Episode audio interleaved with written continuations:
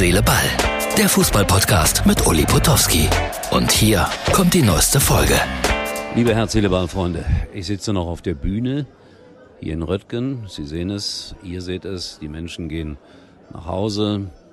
Wir haben wieder einmal vorgetragen aus unter anderem diesem Buch, Gelacht und Geweint.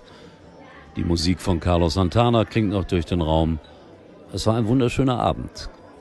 Ja, dagegen verblasst äh, Fußball immer ein bisschen bei mir, das muss ich ehrlich sagen. Wenn ich Schwerpunkte setzen darf, dann sind es solche Abende.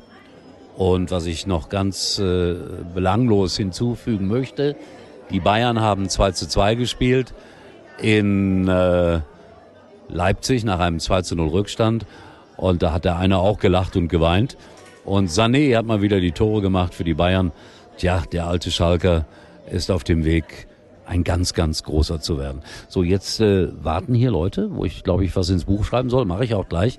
Aber ich wollte noch sagen, dass ich jetzt unterwegs bin an die Ostsee.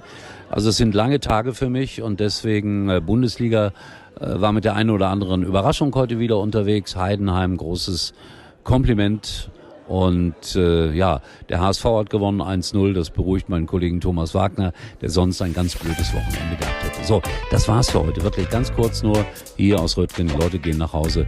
Ich muss mich noch ein bisschen ums Publikum kümmern. Tschüss, Herz, Seele, Ball, Freunde, morgen von der Ostsee. Das war's für heute. Und Uli denkt schon jetzt am Morgen. Herz, Seele, Ball.